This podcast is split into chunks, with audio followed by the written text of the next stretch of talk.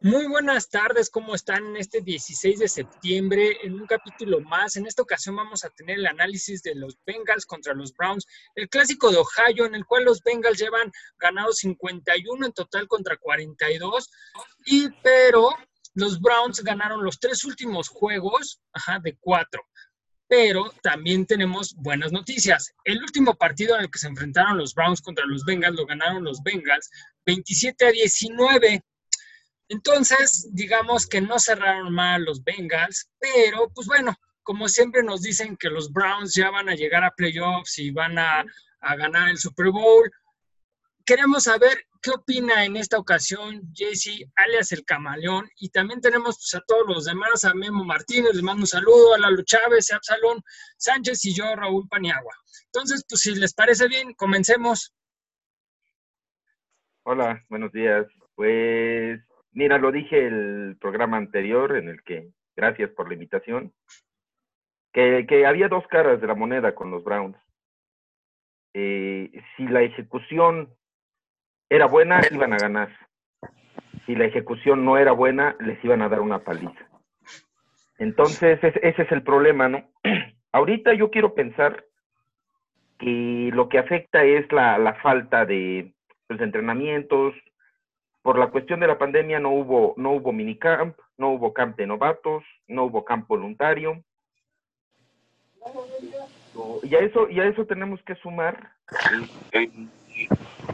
la yo creo que es un error que el coach Kevin Stefanski, eh, él llame las jugadas a la ofensiva. A mí se me hace completamente inútil que tengas a un coordinador ofensivo que no van a mandar las llamadas. Eso mismo pasó con Freddy Kitchens el, lado pasado, el año pasado. Entonces, mira, eh, ¿cómo veo el juego de la batalla de Ohio, el, primer episodio de este año? Los Bengals tuvieron un juego bastante competitivo contra los, los Chargers.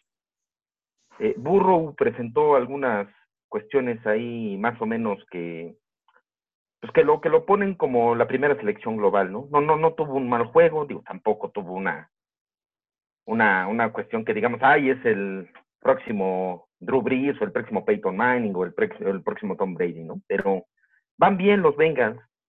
Y mira, yo, yo te puedo decir que por el, por el talento, línea por línea, los Browns tienen que ganar. Independientemente de si están bien entrenados, de si hay, de si hay este, de si hubo campamentos o no, de si se toman buenas decisiones o no tienen que ganar por el simple, por el, por la simple diferencia del roster.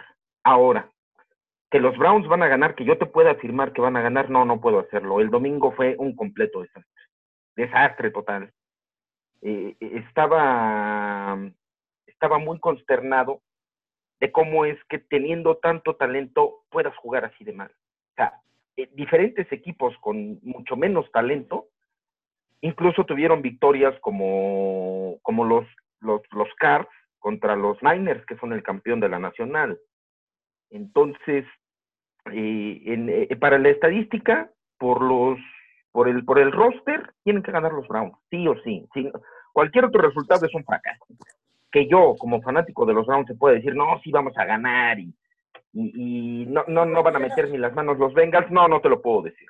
La verdad, el domingo pasado fue un desastre y hay hay muchas cosas que mejorar. Si se mejoran, va a ser un buen juego. Si no, vamos a hacer el ridículo contra los Bengals.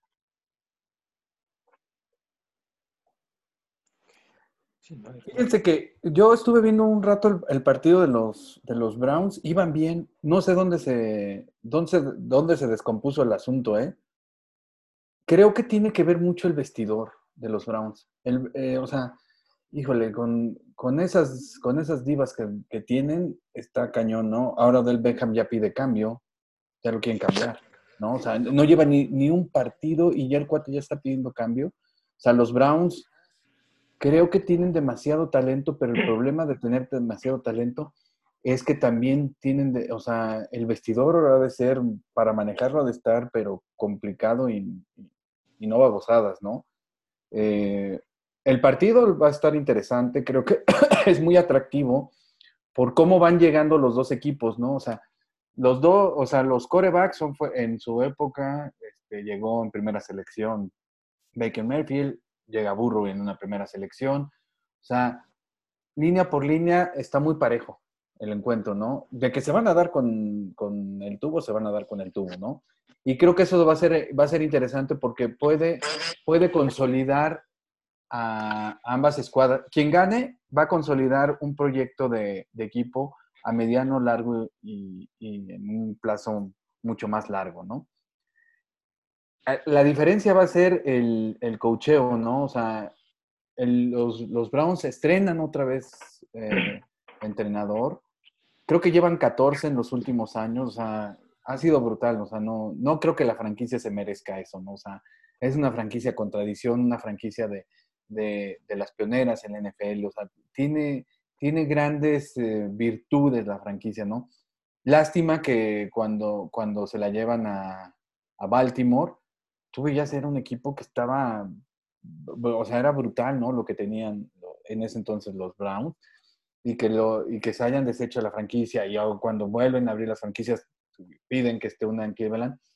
Creo que le ha faltado ese, ese amor al, a la gente que dirige, ¿no? Tener un, una dirección muy, muy precisa y tener un proyecto a largo plazo, ¿no? O sea, no es posible que teniendo tanto talento siga desperdiciándose tanto, ¿no? Lo, Cleveland. Memo, Absalom, ¿qué opinan? Yo, yo coincido con coincido con Jesse lo que decía hace un momento.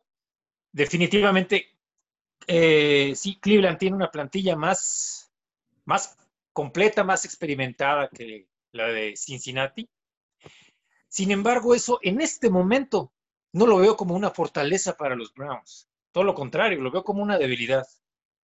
Ellos son los que tienen la presión. Son los Browns los que están obligados a ganar.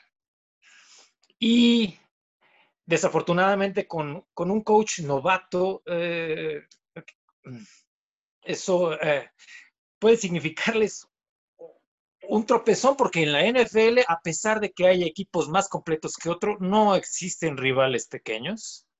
Entonces, a pesar de que Cleveland es un equipo más completo, eh, eh, en esta ocasión sí le veo, le veo un edge a Bengals considerable. Nada más por, nada más por eso, porque no tienen la presión psicológica. Absalón, ¿tú qué nos puedes decir sobre esto? Pues creo que ya todo se dijo, pero sí, el, detalle es ese. O sea, como bien lo menciona mi amigo Kama, el equipo que, que, que tiene Cleveland en, en, el papel es superior al nuestro, ¿no? Definitivamente en cuanto a talento, en cuanto a nombres, en cuanto a todo esto. Sin embargo, a mí lo que me agradó mucho del domingo contra Chargers fue el, el, la notoria mejoría en cuanto a la defensiva, ¿no? Que fue nuestro, nuestro punto débil la temporada anterior. Y se vio una defensiva muy, muy, muy, muy sólida y muy capaz de competir contra ofensivas con mayor grado de complejidad que la de Chargers, porque estamos hablando que ahora se van a tener que enfrentar a, Odell Beckham, a Jarvis Landry, a Hopper, a, a Nick Chubb, entonces ahí se les va a requerir un poco más. Y si por ahí no, no está Gino Atkins, este, no sé cómo haya terminado Reader después de la lesión, porque me parece que lo vi que regresó al campo. Entonces, cuando Reader salió del campo para que lo revisaran, se vio cómo la defensa se cayó. O sea, lo, los Chargers ubicaron ese punto débil y empezaron a corrernos. Entonces, ese es el punto. O sea, el corredor, la dupla corredora de, de, los Browns es de lo mejor que hay en la liga, siempre y cuando se enganchen, porque Nick Chubb y Karim Hunt te pueden meter un juego de 100 yardas cada uno. Entonces, ahí va a estar el, el, el asunto, la, la, batalla de la defensiva contra su ofensiva. Y si logramos contenerla, creo que tenemos muchas posibilidades de ganar. Estoy en el mismo punto que dice Kamal, o sea, no, no te puedo garantizar que vayamos a ganar, pero de que va a ser un buen juego, pues como los partidos divisionales, ¿no? Muy, muy peleados, muy fuertes, mucho golpe, mucha, mucha, este, mucha entrega, pero al final creo que el resultado va a depender mucho de quién pueda ejecutar mejor las jugadas. Oigan, aquí entrando un poquito ya en polémica eh, y hacia nuestro compañero Brown, sí le quiero preguntar, es que ya llevamos dos, tres temporadas diciendo que los Browns traen un super currículum, unos super jugadores, pero la verdad es que, o sea, ya cuando los ves en el campo, la verdad es que no. Y hay una foto ahorita que anda rondando por todos lados que dice 3 y 41. O sea, ¿cómo llegas a 3 y 41? Ahora, Browns viene de un juego divisional también que supongo yo fue muy desgastante, pero a lo que voy es, si fue un juego divisional, ¿cómo salieron con, ese desastre de partido?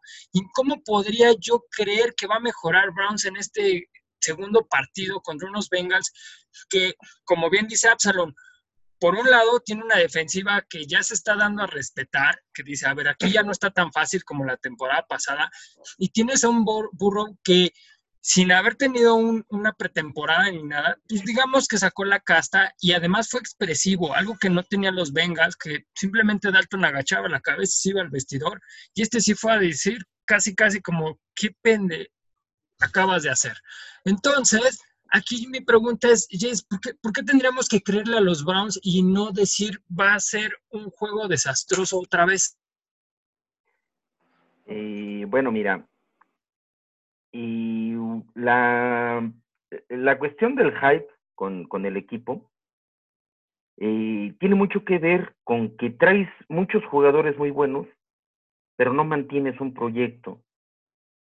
Fíjate, eh, eh, desde que se seleccionó a Baker Mayfield y a Nick Chubb, se trajo a, Jarvis Landry en, en, ese hace dos años.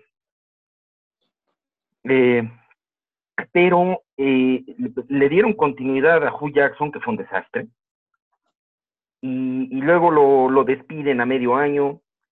Eh, Greg Williams hizo un trabajo extraordinario con el equipo, eh, no se metió en broncas, yo voy a dirigir, puso a su, hijo, a, a Blake Williams como coordinador defensivo, dejó a Freddy Kitchens como coordinador ofensivo, él llamaba las jugadas, el equipo mostró una mejoría que levantó la esperanza y el ánimo, no solamente de los seguidores de los Browns, sino del, de la liga en sí, ¿no? Pero ¿qué es lo que pasa? Y, quitan a Greg Williams eh, y cambian todo el staff. Eh, Freddy Kitchens eh, no tiene ni la experiencia ni, ni el currículum para poder dirigir un equipo de, de NFL y siendo él el coach, el coordinador ofensivo lo corren y ahora eh, eh, está pasando lo mismo, ¿no? Eh, en ese lapso se han traído a cuatro entrenadores, a cuatro coordinadores ofensivos y a dos gerentes generales. Entonces, no importa el talento que tengas en el, en el, en el campo, si el cerebro no funciona, si, si, si le estás cambiando constantemente a los jugadores, porque no importa qué tan bueno sea Baker Mayfield o qué tan bueno sea o del Beckham Jr., o qué tan bueno sea Nick Chubb, o qué tan bueno sea Austin Hopper, o qué tan bueno sea Jarvis Landry, o qué tan bueno sea eh, Harrison Bryan. Si cada, fíjate, el promedio son 13 partidos que les cambian el, el, playbook, porque cada, en promedio cada, cada 13 partidos tienes un entrenador nuevo y un coordinador nuevo. Entonces, eh, mira, yo tengo el, el dato que yo como seguidor de los Browns, que es lo que me tiene, digamos, con, con cierta paciencia, es que espero que tenga los Browns el efecto que tuvo los Colts con Frank Reich hace eh, un año. Empezaron con cinco derrotas al hilo, terminaron con 10-6 y siendo este equipo de playoff no dudo de la calidad de, Kevin Stefanski como entrenador, porque tiene muchos años de experiencia, a diferencia de otros coordinadores que trajeron al equipo para, ser este entrenador, él tiene mucha experiencia.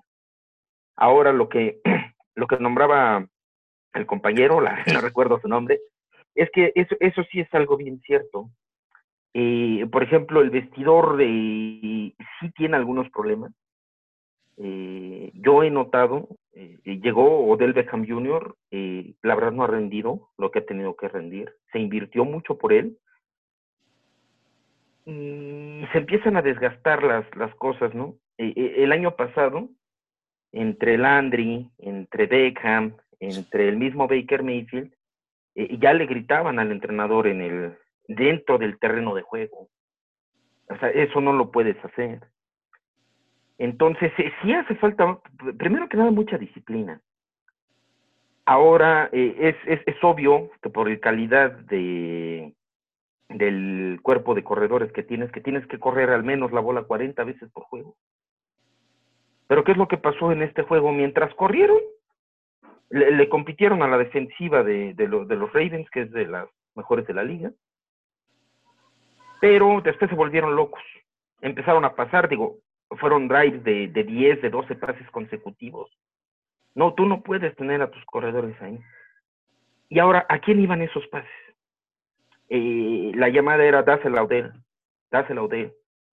Y, por ejemplo, esa jugada sí marcó mucho el, rumbo, porque dropeas un pase y, y le regresas la bola a, al equipo después de que falló el gol de campo su nuevo, su nuevo pateador, que es Austin Seider, y, y, y, te, y te recorren la bola 70 yardas en 40 segundos para anotarte. ¿no? O sea, son, son, son de ese tipo de cosas. Entonces, creer en los Browns, el único argumento visible que yo tengo para darte de por qué creer en los Browns es el roster que tiene. O sea, yo creo que es el equipo con más talento en todas las posiciones en la liga. Ese es el único argumento visible que yo te puedo decir. Eh, por esto hay que creer en los Browns. Pero, eh, como lo dije el programa pasado, o sea, ese talento no sirve de nada si las decisiones en el, en, en el staff no son las correctas. Precisamente ahorita está el ejemplo, no se tomaron las decisiones correctas y, y todo el talento del staff sirvió para nada y fuimos a, fuimos a Baltimore a hacer el ridículo. Lalo, Memo, vas Lalo, ya que pediste la palabra. Fíjate que eh, yo creo que hay que analizar los partidos de cada uno de los, de los equipos, cómo se conformaron, ¿no? O sea, los Browns se enfrentaron a uno de los equipos que está cantado, porque así lo dicen muchos especialistas, como favorito para llegar al Super Bowl. ¿No? O sea, los Ravens tienen un muy buen roster, tienen, tienen, tienen un, muy buen, este, eh, una buena, muy buena dirección. Yo creo que el head coach es de los mejores que hay en la liga, por mucho, ¿eh? El cuate año con año siempre los tiene peleando, que no han tenido la suerte precisamente porque no, con Flaco no, los últimos años Flaco ya no dio lo que tenía que dar y están desarrollando a Lamar Jackson. Yo creo que a Lamar Jackson le hace falta mucho, pero muchísimo, este, porque no sabe leer defensivas, ¿no? Y el cuate lo primero que hace es dos, tres pasos suelta, suelta, suelta como puede, y si lo tienes, en, si lo contienes en la bolsa, ahí es donde se le empieza a complicar. Que ha mejorado, obviamente, ¿no? De un año a otro, ha mejorado, ¿no? Y los Bengals se enfrentaron a, a unos cargadores que no le piden nada a, a, cualquier equipo de esa división, ¿eh? O sea, lo único que le falta a ese equipo es un coreback. ¿no? Y lo tienen ahora con Justin Herbert, ¿eh? O sea, el cuate si lo empiezan a desarrollar, en Oregon hizo cosas interesantes, aunque siempre se ha dicho, no, es que Oregon es, una, es un equipo que de medio pelo, no, perdóname. Tú veías ese equipo, a, Justin Herbert en Oregon, con las deficiencias que tenía y los llevó hasta donde los llevó, ¿eh? O sea, tú veías drives de 10, 15 jugadas y los regresaban 12, ¿no? O sea, ¿por qué? Porque había mucho castigo, pero el cuate los mantuvo en la pelea. El cuate tiene talento. Este, llegan creo que en un momento anímicamente diferente, ¿no? O sea, los Browns les dieron, yo no esperaba eh, que, les metieran tantos puntos, ¿eh? O sea, yo pensé que máximo iba a haber una diferencia de 10 puntos, pero se les fue, ¿no? Este, y los Bengals vienen de una derrota dolor, dolorosa porque les anulan un, un, touchdown legítimo. Es muy rigorista la interferencia. Hay jugadores que siempre hacen esto y se la marcaron a Green, ok, y la pierdes con un gol de campo menos de 32 yardas, dices, o sea, anímicamente vienen diferentes, ¿no? O sea, ahí se va a ver de qué está hecho cada equipo, ¿no? Creo, este es un, este es un buen ejercicio para ver qué va a pasar con ellos, de, con ambos equipos, quien gana con, hacia futuro, ¿no? Yo creo que se están jugando, o sea, eh, a diferencia de los Bengals, los Browns sí se están jugando el futuro de su coreback, ¿no? Tiene a Case Keenum en la banca. El cuate está experimentado, sabe manejar, sabe manejar la, la, línea, sabe leer, sabe, o sea, tiene mucha experiencia porque ha venido de, de- de equipos interesantes. O sea, la formación de él, el, en donde ha estado, le ha dado esa experiencia, cosa que Baker Mayfield no tiene, ¿no? O sea, yo sí creo que en, si en un par de partidos más Baker Mayfield no da el ancho, van a hacer el switch y va a cambiar el equipo, ¿eh? Y cuidado, porque se, viene, se vienen los, las segundas de- divisionales y, y puede dar batalla a los Browns, ¿no? O sea, sí, sí puede estar metiéndose. O sea, es la creo que es la última llamada de Baker Mayfield para, para quedarse con, con el puesto titular. Si no, adiós. Algo que nos puedas comentar.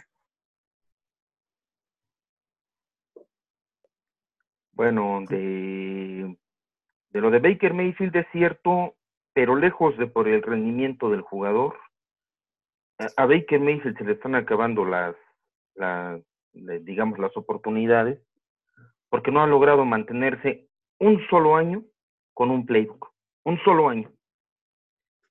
Lleva, este es su tercer año, su primer juego, digamos que son 14, 35 juegos los que ha estado Baker Mayfield desde que fue seleccionado. En esos 35 juegos ha tenido cuatro entrenadores y cuatro coordinadores ofensivos. Ni Montana, ni Brady, ni, ni, ni ni a quien me pongan, puede eh, mantenerse a un nivel competitivo con, con, con ese tipo de cosas. Fíjate, Camaleón, que eso mismo le está pasando al coreback de Detroit, que también le han cambiado tres, cuatro veces el playbook. Continúa. No, no, no. e- Era nada más lo que quería decir con respecto a ¿De Baker Detroit? Mayfield. Sí, a, Sí. A este, a Matthew Stafford. Ajá. A ver, yo, yo. Vas, Absalón.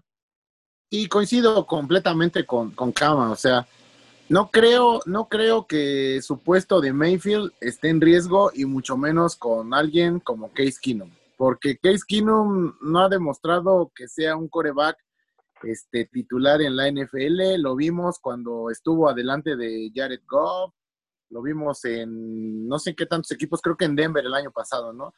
Y definitivamente eso influye mucho. El talento que Baker Mayfield tiene es, es mucho. O sea, no por nada eres Heisman, no por nada eres primera selección global. Si es un hecho que la NFL es distinta completamente a la NCAA, claro que lo es. Y hemos visto que muchos de los mejores corebacks de la historia no llegan en la primera selección. Pero este es el punto que ha tenido, con lo que ha tenido que li- lidiar Mayfield cada año. Tener que estar con un nuevo coach, con un nuevo coordinador. Entonces, no creo que sea así como que las oportunidades de Mayfield ya se están agotando. Yo te podría decir que muchos corebacks titulares hoy en día en la NFL van a salir antes que él. Dak Prescott es uno de ellos. Pero este sí ya va siendo hora de que muestre lo que tiene que demostrar, porque ya lleva tres años. Entonces, es hora y, y tiene que empezar a mostrar su talento Mayfield. Ok, ¿Alguien que quiera a, este, aportar algo antes de que entremos a los pronósticos de los partidos? ¿Dónde, dónde me llevas? Vas, Memo. Adelante, adelante. No, arrancamos con los pronósticos. Arrancamos con, arranquemos con los pronósticos. Yo creo que para nuestro partido, el partido del, del jueves, la batalla de Ohio, una clave para Cincinnati será aplicar lo mismo que hizo Baltimore. Hay que anotar rápido, precisamente para evitar que, Cleveland empiece a correr y obligarlos a, a- obligarlos a pasar. Obligarlos a pasar y enfrentarse a una unidad, eh, a nuestra unidad defensiva que no es, que está a un nivel mediano, que es la defensiva profunda.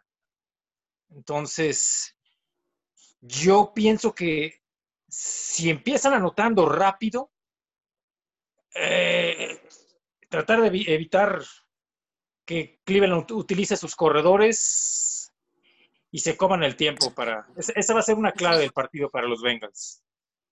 Entonces, ¿tú qué dices? ¿Que ganan o pierden? Ay. No, yo no... ah, es difícil.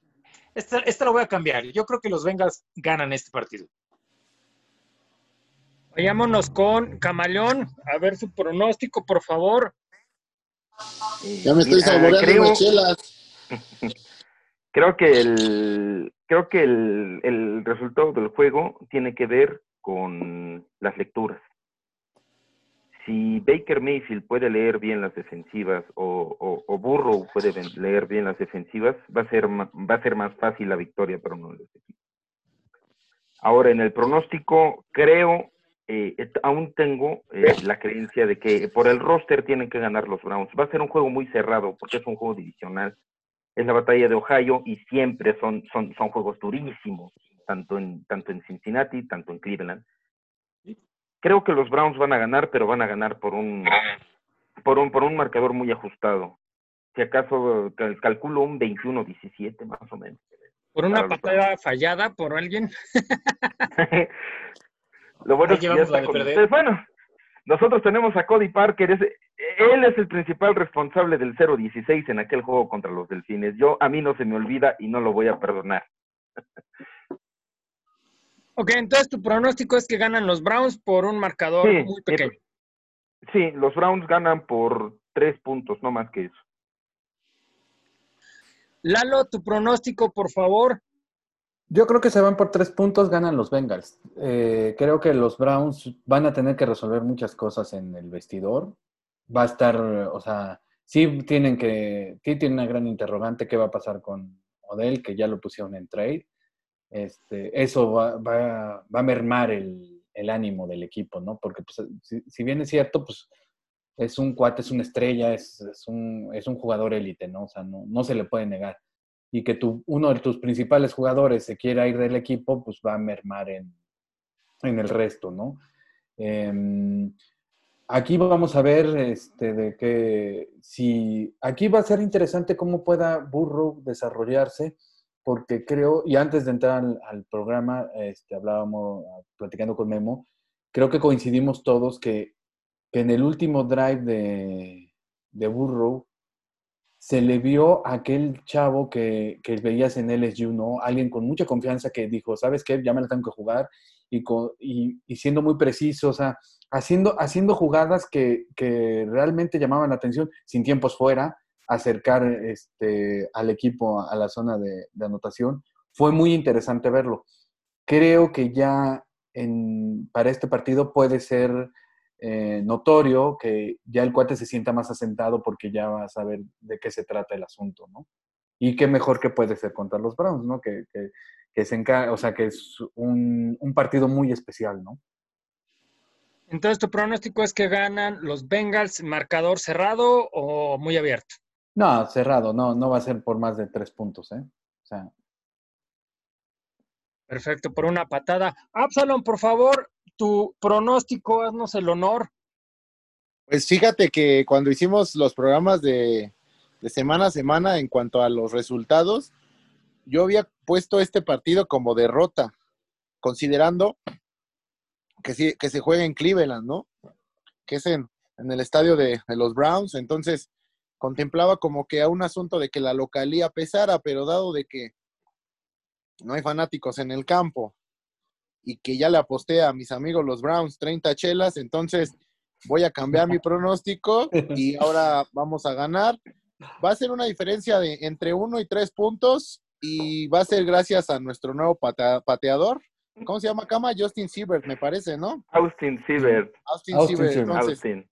ahora sí, lo que, lo que nos hizo quedar mal Bullock el domingo va a ser lo que nos va a hacer progresar esta semana. Yo Ganamos. espero que Bobby Hart trabaje tantito, porque pensar el- la, la presión que le va a poner Miles Garrett a Bobby Hart es lo que más me preocupa del partido. Va a estar encima de Burrow. Entonces, a ver, ojalá y ajusten esa parte. Yo espero que Taylor que este, lo siente. No sé, puede poner a Price, a, a Pero Johnson. Price va a entrar por Puro- este Sofilo.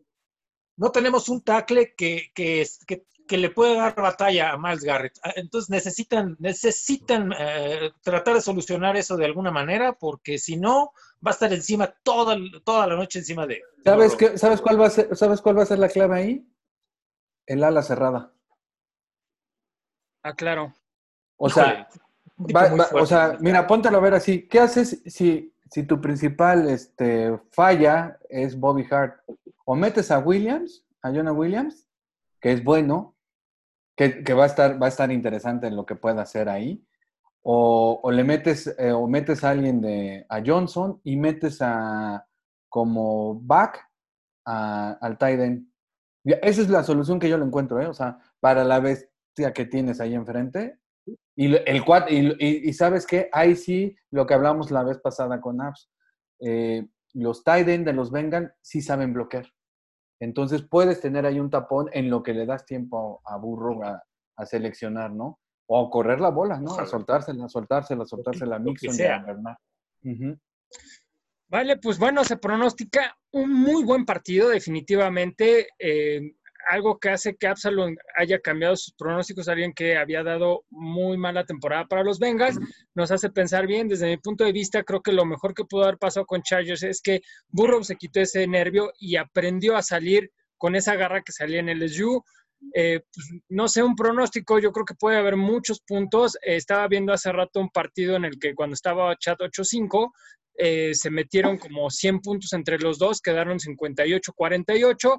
Quiere decir esto que realmente son unos muy rivales que no es que se odien, pero compiten demasiado. Entonces, creo que podemos ver un muy buen partido. Y pues bueno, esto sería todo. En Desagradecemos, véanos por el canal YouTube y también ya nos pueden seguir a través de eh, Spotify. También estamos subiendo ya estas grabaciones para aquel que pues, desee escucharnos por allá. Suerte a todos, suerte a los Browns en esta temporada. Jessy, muchas gracias. Nos veremos en el siguiente eh, capítulo contra los Browns.